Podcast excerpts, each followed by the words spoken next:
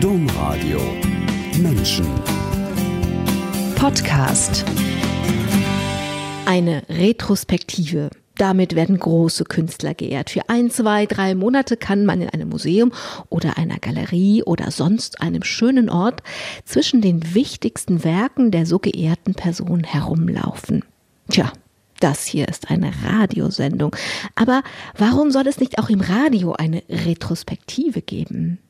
Denn nach dem Vorgespräch mit Ulrich Habecke, dem Gast in dieser Sendung Menschen, habe ich gedacht, Ulrich Habecke hat so viel, so unterschiedliche Kunst im Laufe seines schon langen, fleißigen, produktiven Lebens in die Welt gebracht, dass eine Retrospektive genau das Richtige wäre.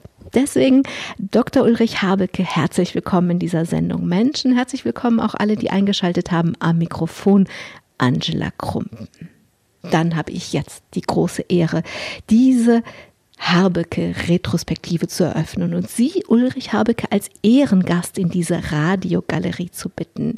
Elf Bilder haben wir vorbereitet. Auf dem ersten Bild ist Witten und das Ruhrgebiet zu sehen. Wir sehen einen Vater in der Stahlbranche. Wir sehen eine liebevolle Mutter, ein katholisches Ghetto im sozialistischen Ruhrgebiet und mittendrin einen kleinen Jungen. Ulrich. Wie ist dieser kleine Ulrich groß geworden? Ja, der kam ins Leben in einer damals noch sehr mühsamen Zeit. Also noch war der Krieg im Gange, 1943. Äh, Witten wurde wenig später total zerstört. Der kleine Junge äh, wohnte aber in dem einzigen Haus, der Feldstraße, so hieß sie, weiß ich noch, äh, in dem einzigen Haus, das stehen geblieben war, weil auch beherzte Bewohner im Moment, als die Brandbombe fiel, dann die Eimer äh, in die Hand nahmen und löschten und so ihr Haus retteten. Aber ringsherum war Träumerlandschaft. Für uns Kinder, ich hatte äh, damals schon eine ältere Schwester und dann kam eine jüngere und später noch ein Nachzügler dazu.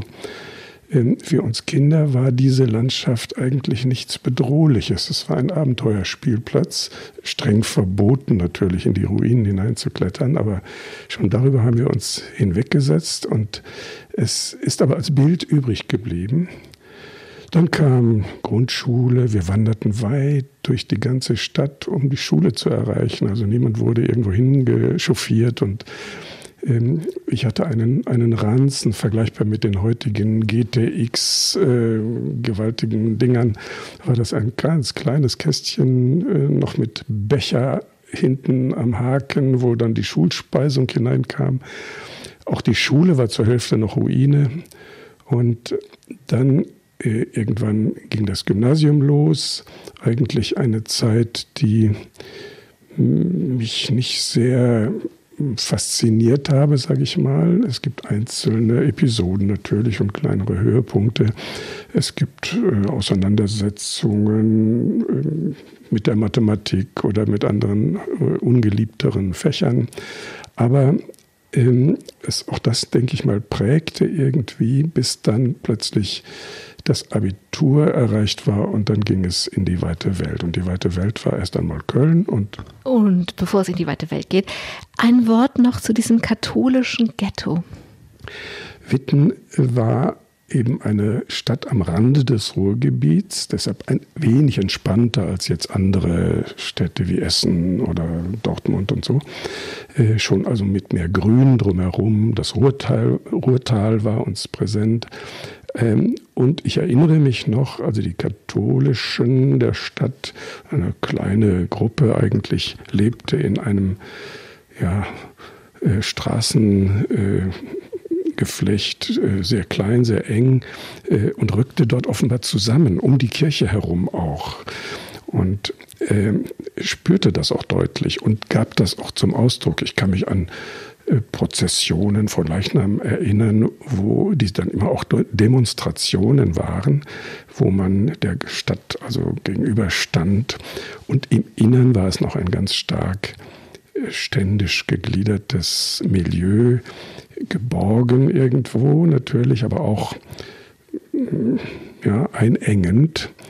Und ähm, ja, da habe ich mich so äh, bewegt als Kind mit Tanten und Onkeln und mit sehr ritualisierten Abläufen, der Sonntagsgottesdienst, die Christenlehre. Ich kriegte noch mein Taschengeld, wenn ich dort gewesen war, 50 Pfennig, weiß ich noch, für die Woche. Und ähm, also ähm, das bringt es auf den Punkt Geborgenheit einerseits, aber auch Enge. Und deshalb ein Befreiungserlebnis, als ich dann da herauskam und äh, was Neues erleben konnte. Dann erleben wir jetzt auch was Neues in dieser Radiogalerie, gehen zum zweiten Exponat. Schule war schwierig, haben wir schon gehört. Und Sie haben mal gesagt, das Leben ging nach der Schule los. Und es gab eine große Faszination, das war das Theater. Deswegen, wenn wir jetzt hier vor dem zweiten Exponat stehen, dann sehen wir einen aufgeregten Studenten in der allerersten Vorlesung zu Theaterwissenschaften. Allerdings, wir sehen den Studenten auch ein bisschen verstört. Der Professor ist nämlich gekommen, hat einen sehr kurzen Vortrag vorgetragen und eine Vorlesung vorgetragen und war nach ein paar Minuten wieder weg. Ja, das war in der Tat äh, ein merkwürdiges Erlebnis. Wir saßen verklamt und neugierig, aber auch beklommen, einfach äh, in dem Hörsaal. Erstsemester alle. Niemand wusste schon, was läuft hier ab, was geht hier los. Und dann kam dieser kleine graue Herr, stieg aufs Katheder, ähm, öffnete ein Buch und las uns vor eine merkwürdige, aber hochstehende Prosa, so viel konnte man erkennen. Und darin schilderte er, ähm, dass es zwei Möglichkeiten des Studiums gibt. Die eine ist die des Brotgelehrten, der studiert eigentlich nur, um später mal ein, einem Amt gewachsen zu sein, um in der Gesellschaft auf der Stufenleiter äh, einigermaßen hinaufzukommen, äh, ein gesichertes Ein- und Auskommen zu haben. Und im Übrigen aber interessierte ihn überhaupt nicht was man da trieb an der Universität. Ähm, Wissenschaften waren für ihn eher lästig. Er sammelte Wissensschätze äh, und letzten Endes waren das dann Aschenhäufchen, äh, in denen die Flamme erloschen war. Und wenn dann ein neuer kam und hatte eine neue Idee und blies da hinein, dann war nur Staub und eine Staubwolke. Und deshalb war er auch dann der Ketzermacher, der gegen alles Neue wütend vorging, denn das bedeutete ja neue Anstrengung und neue Wege, äh, die ihn immer eher erschreckten als reizten. Dagegen hielt dieser Text eine andere, einen anderen Entwurf, nämlich den philosophischen Kopf, wie es da hieß. Das ist derjenige, der die Wissenschaft aus Freude an der Entdeckung betreibt, der das Getrennte zusammenführt, der ein umfassendes Bild äh, für sich entwickelt, äh, der ein System erstmal seiner Wahrheiten äh, errichtet. Und wenn dann einer kommt, ein Genie oder ein, ein ja, Mensch, der ungewöhnliche Wege geht und anbietet, dann ist er nicht erschreckt, sondern dann freut er sich darüber. Und selbst wenn dann sein System zusammenfällt, dann ist er froh, es schöner und neuer wieder aufzubauen. Äh, der Professor ließ uns mit nach der Lesung allein. Wir haben dann angefangen, aber auch inspiriert, jetzt angefangen zu forschen, was war das? Und stellte sich heraus, es war Friedrich Schillers berühmte Antrittsvorlesung, die er in Jena gehalten hat, Damals vibrierte ganz Deutschland, als das kam. Und diese drei Seiten aus einer viel längeren natürlich Vorlesung, die waren prägend für meine Geschichte. Was für ein kluger Professor. Das muss ich auch sagen. Also ich habe sofort gedacht, am Ende dieses Ereignisses, hier bin ich richtig, hier gehöre ich hin. Ja, da hatten Sie von Anfang an was zu denken. Sie haben, ich wenn ich jetzt hier durchgehe, müssten wir ganz viele Exponate eigentlich ausstellen, weil es hat alles sie interessiert. Kunst und Musik, Geschichte und Literatur, vor allem die französische Literatur. Und als ich Ihnen zugehört habe, habe ich gedacht, für Sie wäre so wirklich ein Studium, ein echtes Studium Generale das Richtige gewesen. Aber nun gut, Sie mussten sich entscheiden. Sie haben sich im Wesentlichen für das Theater entschieden. Aber Musik und Literatur ist wirklich wichtig. Deswegen kommen in dieser Retrospektive, das will ich ein bisschen vorwegnehmen, wird beides kommen. Aber jetzt bitte ich Sie, mit mir zum nächsten Exponat zu folgen, sich vorzustellen, dass Sie ein inspirierendes, reiches Studium schon gemacht haben. Sie haben Examen gemacht. Sie wollten promovieren. Und das tun Sie in Wien. Und deswegen sehen wir, reisen wir jetzt in dieser Radiogalerie nach Wien und wir sehen diesmal keinen aufgeregten Studenten, aber einen aufgeregten Doktoranden. Der sitzt nämlich mit kleinen Oktavbändchen aus dem 18. Jahrhundert in einer großen, beeindruckenden Bibliothek. Er hat große augenrote Ohren und er liest atemlos ein Tagebuch beziehungsweise 56 Bände Tagebuch. Das Tagebuch des Grafen Karl von Zinzendorf. Was war denn da so spannend, Herr Doktorand? Zunächst mal, wie ich es überhaupt entdeckt habe. Ich bin mit einem ganz anderen Thema nach Wien gefahren. Ich wollte mich äh, interessieren für Christoph Willibald Gluck und seine Opernreform und welche Folgen das für die Inszenierungsgeschichte des Theaters gehabt hätte und hatte nur eine Fußnote gefunden bei Vorrecherchen mit einem Hinweis auf einen Grafen, der damals dort am Hofe in Wien lebte und ein Tagebuch geschrieben hätte. Und dann habe ich danach gefragt und war überrascht, ja, man kannte ihn. Welchen Band wollen Sie denn haben? fragte der Archivar. Und ich sagte, ja, 1760, Uraufführung des Orfeo von Gluck. Und kommen Sie morgen wieder. Und am nächsten Tag lag im Lesesaal dann ein Bändchen äh, für mich da. Ich schlug gleich nach und fand das Datum und siehe da, mein Zinzendorf, und jetzt war er schon meiner, äh, hatte äh, die Uraufführung erlebt, schrieb über drei Seiten, wie es zuging, wie die Bühne aussah, wie man in den Logen darüber diskutierte. Es war auf einmal ein lebendiger Blick in einen Moment der Theatergeschichte dort, einen bedeutenden. Und ich habe weitergeblättert und der Mann war jeden Abend im Theater und äh, man, manchmal erfährt man nur, dass er dort war, oft aber auch ganz wesentliche Beobachtungen. Ich habe einfach ein paar Seiten fotokopiert, habe die meinem Doktorvater geschickt und ihm die Pistole auf die Brust gesetzt. Ich ändere hiermit mein Thema. Das heißt jetzt das Tagebuch des Grafen Karl von Zinzendorf als theatergeschichtliche Quelle. Oder ich schreibe gar nichts. Und er war dann auch infiziert und neugierig und man kannte es wirklich nicht in der Fachwissenschaft. Und dann konnte ich weitermachen und von da an war tagsüber halt das Beackern von fast 60 Bänden, französisch geschrieben, ähm, Tag für Tag. Es fehlen drei Wochen in, der ganzen Zeit. Da war er mal krank und konnte nicht schreiben und ist 20 Jahre unterwegs in ganz Europa und man wird Zeitgenosse plötzlich von Mozart, von Beethoven, von Voltaire, Rousseau, äh, Haydn, äh, Napoleon in Wien. Also man erlebt eine unglaublich spannende Zeit aus der Sicht natürlich eines Adligen jener Epoche.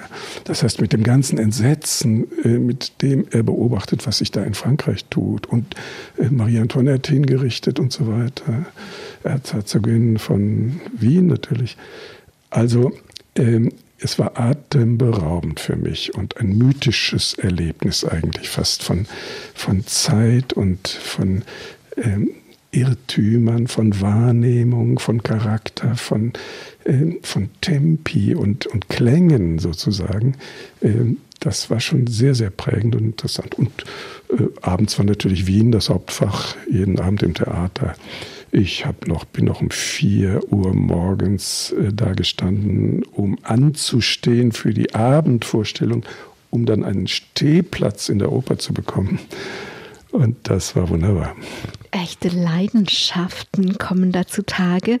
Ähm, in diesem Bild, dieser Doktorand, der da sitzt und diese 56 Bände französisches Tagebuch liest und sich praktisch aus einer Perspektive eine ganze Epoche, Weltgeschichte aneignet. Hatten Sie auch das Gefühl, irgendwann mal ich, ich habe mich in ein Leben geschlichen, weil Tagebücher, es waren ja Tagebücher. Mhm. Ähm, natürlich spürt man die Nähe eines Menschen auf einmal, der schon lange nicht mehr lebt. Man spürt auch seine Eigenschaften. Nun war dieses Tagebuch aber kein sentimentales Tagebuch, also keine Herzensergüsse eines Menschen, der da seine Liebschaften und so weiter äh, entfaltet, sondern ich glaube, er war ein Aufklärer dann doch. Das heißt, einer, der sein Leben protokollieren wollte. Er war auch von, vom Fach her Wirtschaftsmensch und äh, von daher sicherlich äh, distanzierter und kühler. Aber äh, trotzdem, die, diese Nähe habe ich nicht jetzt als voyeuristisches Eindringen empfunden, sondern als eine, ja, eine, eine Begegnung ganz mit einer lebendigen Person, die sich mir öffnete hier.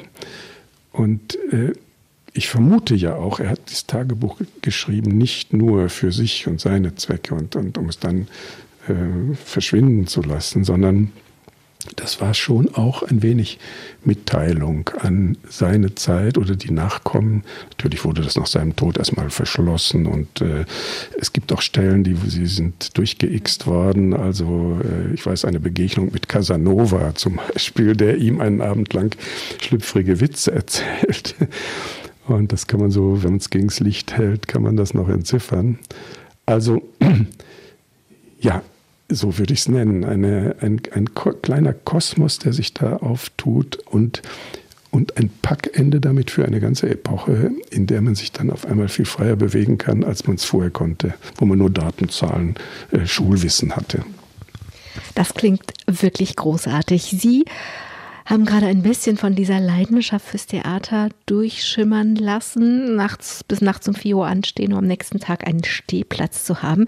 Und ihr Ziel war ganz klar und gerade nach und mit dieser Promotion sollte es in die Theaterwelt gehen. Das heißt, wenn ich Sie jetzt zum nächsten Exponat bitte, in unserer Radiogalerie Bilder einer Lebensausstellung die große Harbecke-Retrospektive, dann wäre zu erwarten, dass ein junger Regisseur auf der Bühne steht, um jubelt, um nach einer großartigen ersten Inszenierung im Premierenjubel auf dieser Bühne. Aber das sehen wir nicht. Wir sehen zwei Männer in Köln bei einem Essen zusammensitzen. Der ältere ist Redakteur beim WDR und der jüngere soll es auch werden. Was ist denn da passiert? Ja, wie sowas passieren kann. Also ich hatte mir auch eine Planung äh, gemacht fürs Musiktheater am liebsten, also Dramaturgie oder Regie. Und äh, auch schon ein paar Eisen ins Feuer gelegt und man knüpft an ein kleines, äh, bescheidenes noch Netzwerk und, äh, und dann plötzlich kam ein Brief. Und äh, geschrieben von einem Redakteur des Westdeutschen Rundfunks, den ich nur flüchtig vom Bildschirm kannte. Und der schrieb aber, er wisse, dass es mich gibt und was ich studiert hätte und er würde gern mal mit mir reden, ob ich ihn besuchen könnte. Ich bin dann eher misstrauisch als neugierig nach Köln gegangen noch und, und habe ihn besucht. Wir haben eben zusammengesessen und auch gespeist und dann äh, faszinierte mich dieser Mann, der war offen und äh, sprach also flink und bildkräftig und, und anregend. Wir waren sofort in irgendwelchen Themen auch. Und ähm, er fragte dann, ob ich nicht Lust hätte, bei einem aktuellen Kulturmagazin mitzumachen, äh, das er da betreute und gerade weiterentwickeln wollte. Allmann nach der Woche hieß das, einmal pro Woche also eine halbe Stunde mit drei, vier Beiträgen und Moderation. Und äh, ja, ich habe die Achseln gezuckt und habe mich hab gesagt, warum nicht? Äh, nichts Menschliches ist mir fremd, also warum nicht mal das versuchen? Und der hat, gab mir dann einen älteren Kollegen an die Hand, der mir die Wege bahnte. Und eine Woche später war ich auf Sendung. Ich sollte ihm natürlich vorher mal äh, Themen anbieten. Drei Stück habe ich gemacht. Zwei davon hat er akzeptiert und mit einem war ich sofort dann auf Sendung mit sieben Minuten immerhin. Und äh, ich weiß, es ging um vietnamesische Kinder, äh, die damals adoptiert wurden. Das war so eine, eine Bewegung. Und so war ich auf einmal in einem gefährlich anderen Milieu, in einem ganz anderen Zusammenhang und ich merkte, das machte mir Spaß. Also auch dieser journalistische Zugang jetzt, das heißt, äh, einem Thema nachgehen, eine Recherche machen, mehr herausfinden, Hintergründe herausfinden, äh, Personen zu begegnen, in denen sich äh, bestimmte Zustände auch artikulieren oder gestalten, um dann vielleicht auch noch eine Form zu finden, die den zunächst ja unbeteiligten Zuschauer oder Hörer äh, bei der Hand nimmt oder ihn äh, anregt, auf einmal hinzuschauen und hineinzukriechen in, das, äh, in den Vorgang und, äh, und dann vielleicht fasziniert äh, dabei zu sein. Das wäre meine nächste Frage gewesen, wie gerne Sie denn all Ihre Interessen und Fähigkeiten als Journalist ausgelebt haben. Jetzt haben Sie das gerade schon beantwortet, sehr gerne. Aber was hat gemacht, dass diese Art, Ihre Themen zu leben, nämlich erkundend, erforschend und dann so aufbereitend, dass andere daran teilhaben können, dass das das Theater, diese große, lange Leidenschaft geschlagen hat? Es hat sie ja hat sie nicht geschlagen. Es, ich war ja dann zum Beispiel sechs Jahre lang äh, Kulturredakteur oder, oder Autor und Reporter und das heißt Abend für Abend im Theater, aber diesseits natürlich dann als kritischer Beobachter äh, in Konzerten, in Vernissagen, in Ausstellungen und, äh, ähm, und damals in Köln wo sehr viel los war. Es war eine ganz interessante äh, kulturelle Zeit. Denken Sie an Kunstmarkt und all, was da so damals Popkultur und so aufkam. Und äh, das heißt, ich war an vielen äh, Feuerchen, die da irgendwo brannten und, an, ähm, und hatte plötzlich ein Passepartout über diese Tätigkeit, auch überall teilzunehmen. Aber wie gesagt, äh, jetzt nicht unmittelbar primär gestaltend die Kulturdinge selbst, sondern betrachtend, begleitend, kritisierend. Und ähm, diese Ader habe ich dann eigentlich erst so entdeckt in mir. Und ähm, und nie bereut, dass ich dann diesen Weg eingeschlagen habe. Manchmal schon, manchmal, wenn ich eine Inszenierung sehe und ich denke, oh, das hätte ich doch jetzt so oder so gemacht oder, ähm, oder ich höre etwas, äh, lese ein Stück oder so und schon kommen äh, Bildvorstellungen auch und man würde gerne.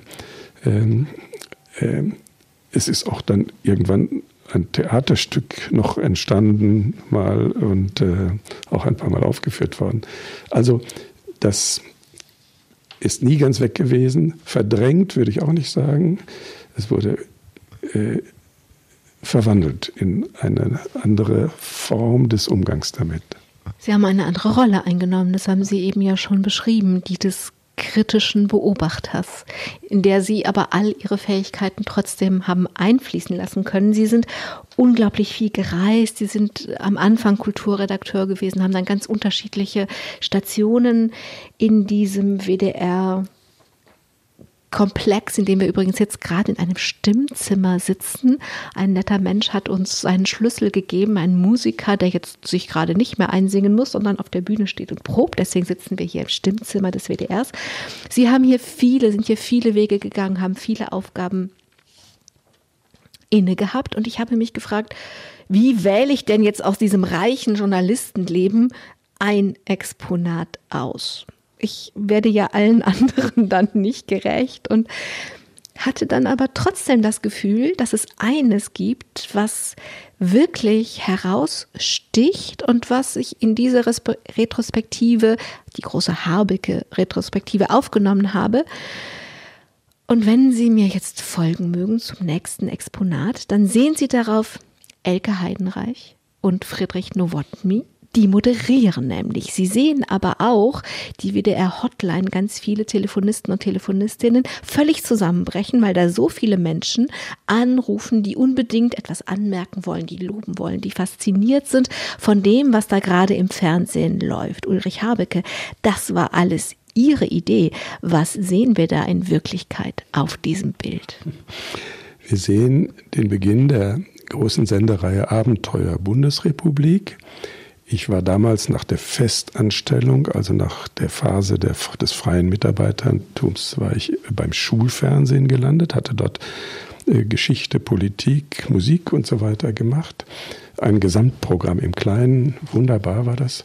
Äh, und aus diesem Milieu heraus wuchs die Idee, äh, einmal die Geschichte der Bundesrepublik nachzuerzählen, von den Anfängen und bis dahin, das heißt, dahin war dann das Jahr 17, äh, 1907 und Nee, nee, nee, neun, äh, 79, 1979, genau. Ähm, fingen wir mit der Recherche an, so war es. Und 1983 war dann die Ausstrahlung. 13 äh, Stunden Sendung. Äh, alle Register waren offen und frei. Wir waren ein kleines Team. Äh, die Hierarchen hielten sich ängstlich, aber zurück. Ich hatte damals einen Chef, Dr. Klaus Katz, der uns alle Freiheiten gab, der sich einmischte, wenn wir abends noch in der Kneipe an der Ecke zusammensaßen und äh, diskutierten und neue Ideen entwickelten und dann auch eigene einbrachte, aber nie das tat, was ich zu Anfang befürchtet hatte. Wir sind in einem Feld von lauter Ansichtssachen ähm, und äh, man wird jetzt äh, um jede Formulierung ringen müssen und äh, große Mühsal haben. War nicht der Fall. Wir hatten alle Freiheiten und so äh, konnte dann eine Form auch entstehen, die damals für das Fernsehen völlig ungewöhnlich war und wo die Theatergeschichte mir wieder hineinspielte. Ich dachte, warum nicht mal spielen wir diese Geschichte nach, so wie im Mittelalter etwa bei den großen Osterspielen oder Weihnachtsspielen, Passionsspielen, Oberammergau gibt es ja immer noch aus der Zeit, wo äh, also eine ganze Stadt und alle Menschen, die dort wohnen, ihre eigene Geschichte und ihre Vergangenheit, ihre zu, erträumte Zukunft, ihre Ängste, ihre Nöte, ihre Hoffnungen ähm, auf dem Marktplatz der Stadt äh, darstellt, wandert als Spiel- und Zuschauergemeinschaft von einem Ort zum anderen und es entwickelt sich ihre ganze Welt und, äh, und sie mitten darin. Ich dachte, warum nicht mal sowas versuchen? Und dann sind wir in ein großes Studio gegangen, haben das eben so auch möbliert. Man nennt das eine Simultanbühne, also Schauplätze nebeneinander gestellt, die Sprecherbühne da, ähm, wo man auch mal den das Mikrofon zuhielt, um sich über das, was man gerade vorgelesen hatte, zu, zu, auszutauschen. Ähm, ein Grafiker, der da Bilder machte, eine Podiumsbühne, wo Studententheater stattfand, damals äh, 68er meinetwegen. Natürlich Projektionsflächen, wo äh, Spiele äh, äh, oder vor allem auch äh, ja, Materialien wie Wochenschauen und äh, ja, Dokumente einfach sichtbar wurden. Also es entstand ein, ein ja, durchaus eine Theaterform, äh, die aber das Medium Fernsehen nun äh, heiratete oder sich hinein verliebte und beide zusammen brachten ein eigenes Kind hervor und das hieß diese Sendereihe. Und äh, sie sagten, äh, Elke Heidenreich, Friedrich Nowotny, die moderierten dann eine Einführungssendung und ich hatte noch ein Begleitbuch dazu geschrieben, das äh, den Zuschauern erlaubte, die Sendung mitzulesen, auch, auch denen, die mal eine, eine Folge verpassen mussten, wieder den Anschluss zu kriegen. Und, ähm, und am Tag nach dieser Einführung schon ähm, war dieses Buch vergriffen und äh, wir hatten unglaubliches Interesse bei den Leuten. Es war offenbar ein hoher Drang, sich mal über die eigene Geschichte und gerade auch die, die abenteuerliche der Nachkriegszeit und so weiter und dem Hin und Her, bis sich dieser Staat dann langsam aus einer GmbH heraus entwickelte äh, zu einem neuen Gebilde mit eigenen Perioden und Kapiteln und so weiter. Das äh, konnte man da entfesseln und äh, es war für mich wieder eine wunderbare Erfahrung.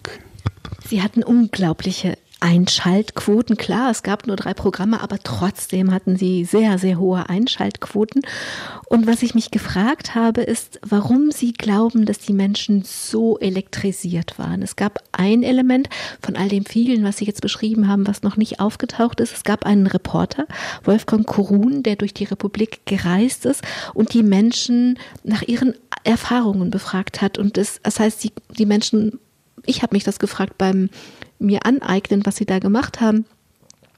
Wenn Menschen nicht nur eine Deutung ihrer Geschichte bekommen, sondern selbst darin vorkommen können mit dem, was sie erlebt haben, dann entsteht nochmal eine besondere Faszination, oder? Ganz wesentlich, ja, ja. Wir spürten das auch äh, tagtäglich, denn es gab nicht nur eine, eine, Flut von Anrufen, es gab auch eine Flut von Briefen. Die Menschen setzten sich einfach hin an, nach der Sendung noch und schrieben drei, vier, fünf Seiten handschriftlich noch damals, äh, schrieben ihre Erlebnisse auf äh, vergewisserten sich ihre eigenen Erfahrungen, angeregt einfach durch das Angebot des Senders. Und ähm, es gab Zehntausende von, von Zuschriften. Ja, die, ich weiß, wir wollten das irgendwann mal wissenschaftlich auswerten, aber dazu kam es gar nicht. Es, war, es, war, äh, es überwältigte uns einfach durch seine Menge. Und, ähm, und ich denke, das war schon, so habe ich es empfunden, eine, eine Sternstunde der Möglichkeiten dieses Mediums, äh, das sich sehr oft ja unter Wert verkauft einfach, das viel mehr könnte und dürfte und, äh, und müsste auch, als es sich selbst abverlangt manchmal. Und ähm, ja, und da dann mal so an der Front zu stehen und das ein bisschen auszudehnen und voranzutreiben, ist ein Glückserlebnis. Das glaube ich sofort. Ich habe angekündigt, dass neben dem Theater auch die Musik eine enorme Rolle in ihrem Leben gespielt hat. Und darauf möchte ich jetzt einen Spotlight setzen, indem wir zum nächsten Exponat wandern. Dieses Bild stammt aus dem Jahr 1997, präziser vom 1. April 1997. Wir sehen die große romanische Basilika Maria im Kapitol in Köln. Wir hören eine Sensation.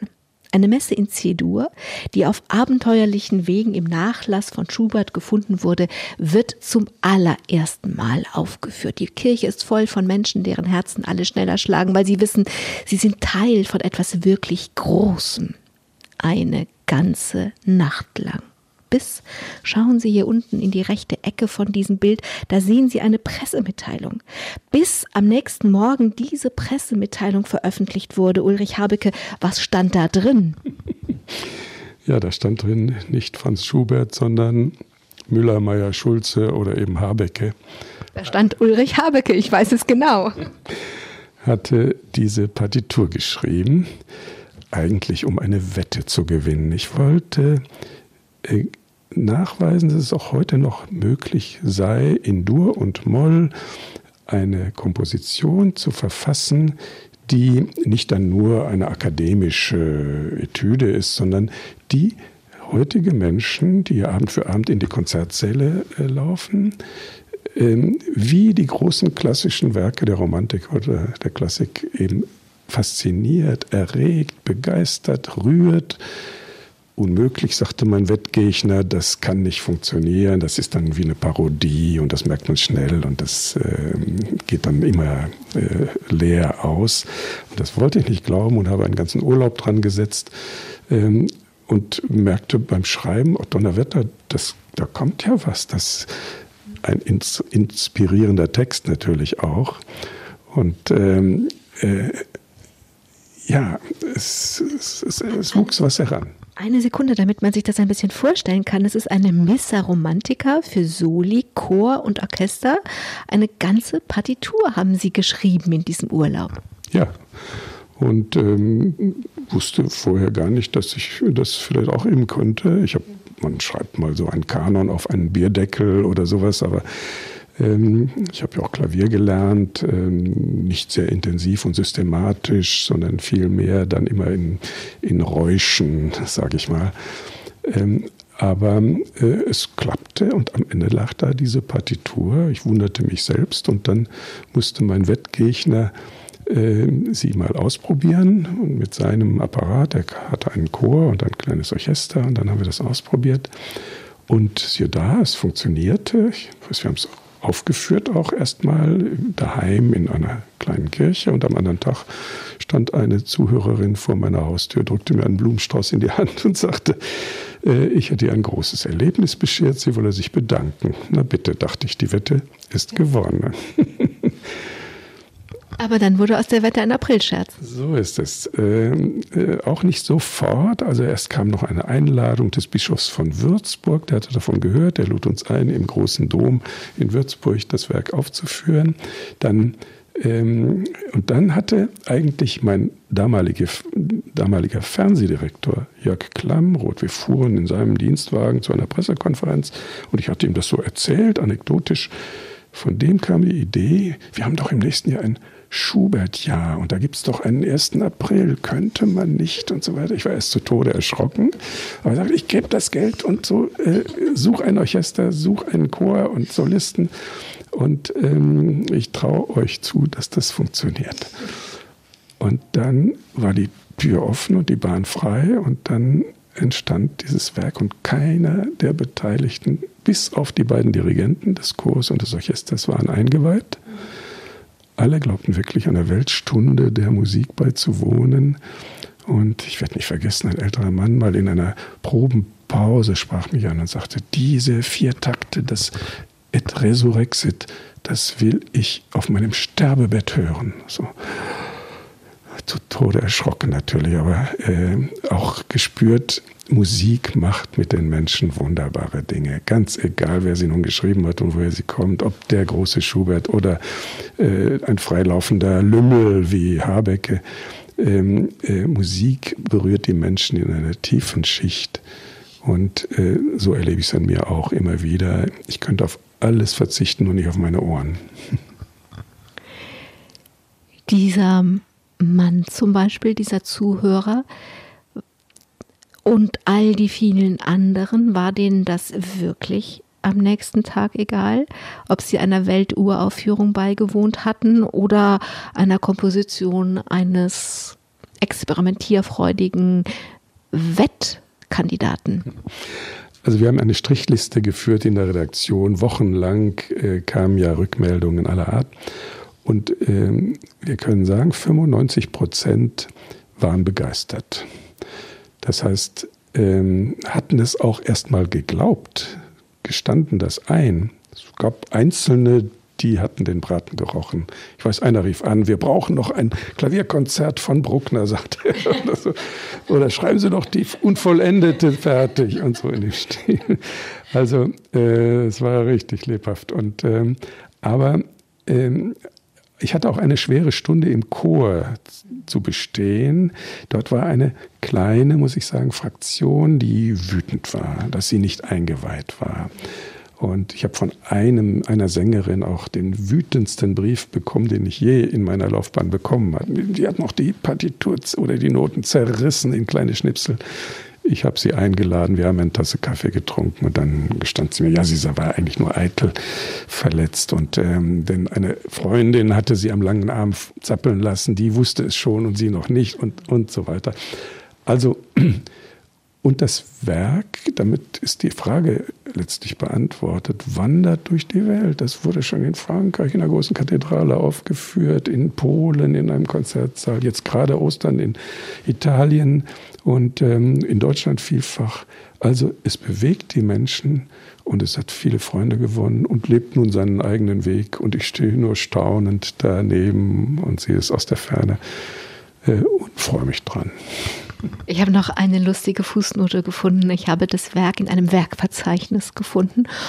Und das steht, also steht alles äh, Jahrgang und so. Auch Sie stehen da als Komponist, aber da steht auch, dass es als Schubert aufgeführt wurde und dann steht unter Keynote Fälschung. Mhm. Also steht da ganz in Großbuchstaben Fälschung geschrieben da war noch jemand böse auf Sie. Tja, nach so viel Aufregung in dieser Radiogalerie lassen Sie uns zum nächsten Exponat wandeln und dort ein wenig verschnaufen, denn das hier sieht unspektakulärer aus. Da steht ein Schreibtisch und dahinter ist ein wirklich kleines Regal, das aber voller Bücher. Und sollte man meinen, dass ein Redakteur liest, das ist ja nun wirklich normal und dafür ist das Regal auch wirklich ziemlich klein.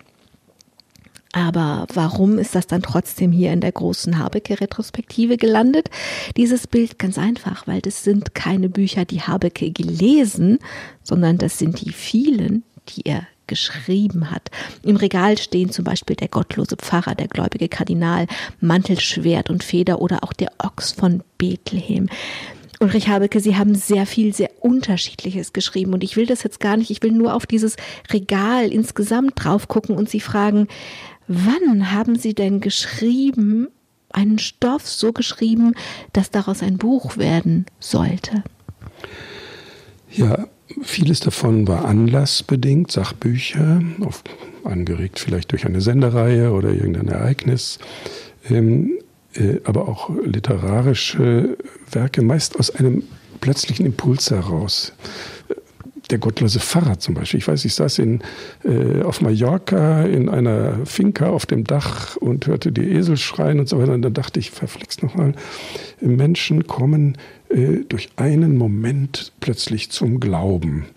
Äh, ein Licht, eine Stimme und dann auf einmal fällt es ihnen wie Schuppen von den Augen und so.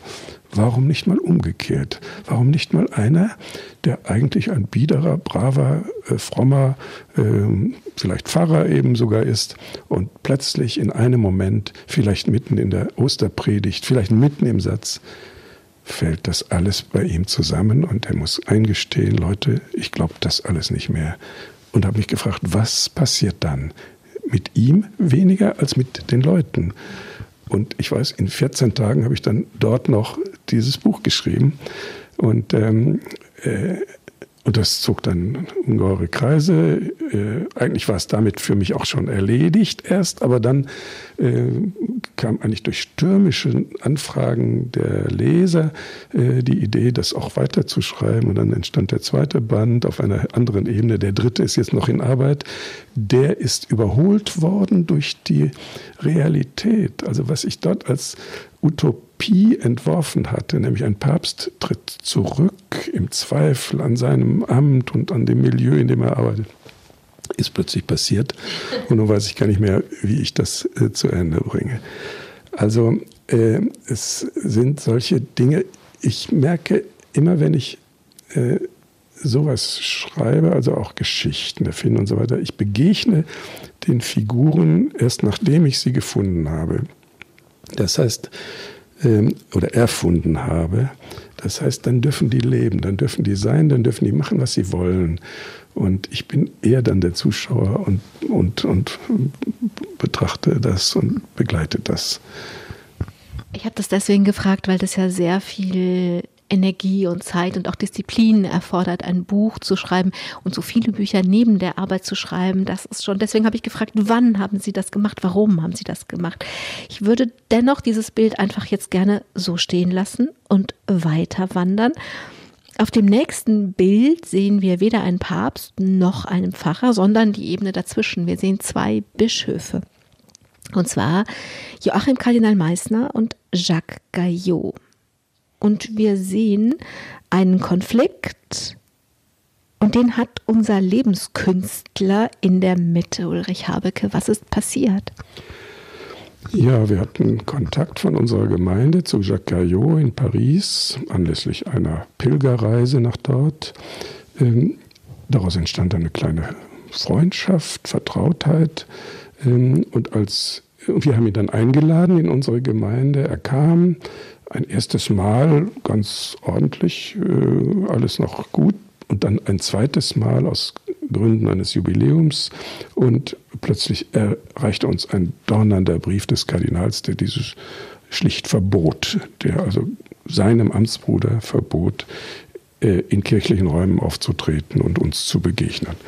Und da dachten wir, das kann irgendwie nicht sein. Wir sind im 21. Jahrhundert, wir äh, sind erwachsene Menschen und Christen und wir laden auch keinen Freund wieder aus, äh, weil der Kardinal irgendwelche Einwände hat, die er auch gar nicht begründen konnte und haben ihn dann kommen lassen. Und, äh, und daraus wurde ein Konflikt, der sich über Jahre hinzog, der die äh, ganze Diözese eigentlich erschüttert hat, wobei Jacques Gaillot gar nicht die Rolle spielte.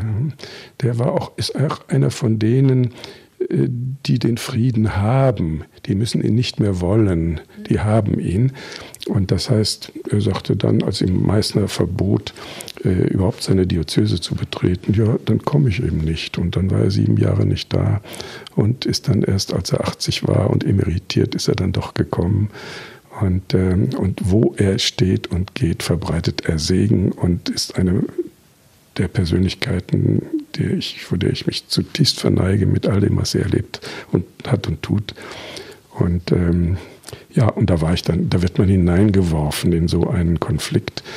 Und ich habe einfach nicht akzeptiert, nicht geduldet, dass äh, man so mit diesem Mann umging und habe das dann auch in einem Roman, sage ich mal, mit Schubladencharakter äh, dargestellt. Und äh, ich weiß, als der erschien, sagte mir hier ein prominenter äh, Katholik in, Köln, weißt du was, das lesen zurzeit alle Prälaten unter der Bettdecke. Soweit zu diesen drei Männern auf diesem Bild, denn ich möchte, ich, wenn ich jetzt gucke, dann habe ich, sehe ich allmählich das Ende unseres Rundganges, aber da sind noch drei Bilder. Und keines davon möchte ich gerne missen und mit Blick auf die Uhr würde ich gerne weitergehen, denn auf diesem Bild, auf das wir, zu dem wir jetzt kommen, sehen wir ein Flugzeug. Das transportiert die Familie Habecke und die Familie Habecke ist bis jetzt noch gar nicht vorgekommen, obwohl sie eine große Rolle spielt. Dieses Flugzeug transportiert die Familie Habecke um die halbe Welt. Vor die Tür eines Waisenhauses in Indien. Also sie, Ulrich Habecke, ihre Frau, ihre beiden gemeinsamen Söhne und ihre indische Adoptivtochter. Sie alle fünf gehen zusammen in dieses Waisenhaus hinein und auf sie alle wartet ein ganz besonderer Moment. Welcher? Ja, wir finden das Heim wieder, wo unsere Tochter als Kleinstkind, als gerade geborener Säugling vor der Tür gelegen hatte und aufgenommen worden war. Und äh, wir durften sie adoptieren. Und sie wurde das größte Geschenk, das die Familie überhaupt je bekommen hat. Und äh, jetzt ist sie eine erwachsene Frau und steht auf einmal in der Etage inmitten der 100 Eisenbettchen, wo jetzt andere Kleinstkinder liegen, krähen, schreien, schlafen. Und, ähm, und eine Helferin kommt, begreift die Situation, nimmt eines dieser Kleinen, legt es unserer Tochter in die Arme und sie steht da und ähm, begegnet sozusagen einem Geschwisterchen. Und das war ein so heiliger Moment und der rundete dann auch dieses, diese ganze Geschichte mit vielen Abenteuern und Überraschungen. Und ähm, ja, ist einfach äh, nicht auszuschöpfen in seiner Bedeutsamkeit und seiner, seiner Wirkung und der Freude natürlich sowieso für uns alle. Umso mehr, als ihre Tochter nicht alleine da war in dem Moment, sondern eben Vater, Mutter und die beiden Brüder bei sich hatte. Ja, sie hatte die Idee, mal nach Indien zu fahren und äh, bat oder fragte an, ob wir, die Eltern, mitfahren können. Und dann habe ich gesagt, nein, das muss die ganze Familie tun. Du musst deine Leute bei dir haben. Das ist deine Heimat jetzt, dort in der Fremde. Und, ähm, und so wurde es für alle ein unvergessliches Erlebnis, eine Erfahrung. Vielleicht bin ich zu ambitioniert gewesen, denn ich merke, dass ich jetzt anfange, ein bisschen zu hetzen für die letzten beiden Bilder dieser Ausstellung. Das vorletzte führt uns zurück ins Theater. Ich versuche es dennoch. Denn es ist mir wichtig, hier wird Faust gegeben und die Gretchenfrage gestellt. Nun sag mir, wie hast du es mit der Religion? Nur diese Radiogalerie ist live und interaktiv und von der Bühne aus dem Bild heraus direkt wird diese Frage in diese Sendung live an Ulrich Habecke gestellt. Ulrich Habecke, wie hast du es mit der Religion? Ich bin Christ ich sage gerne freilaufender Christ, also der Bodenhaltung oder Käfighaltung entkommen.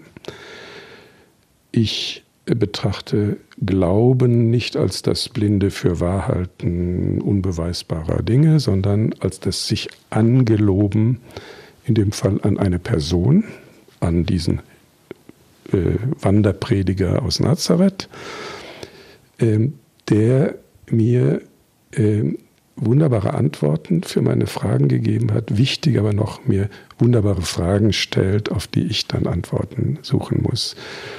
Und ich spüre immer, äh, in einer Welt, in der, äh, die ich mir vorstellen darf, als von einem liebenden Gott erschaffen, ist auch das Gegenteil der Wahrheit nicht ganz falsch.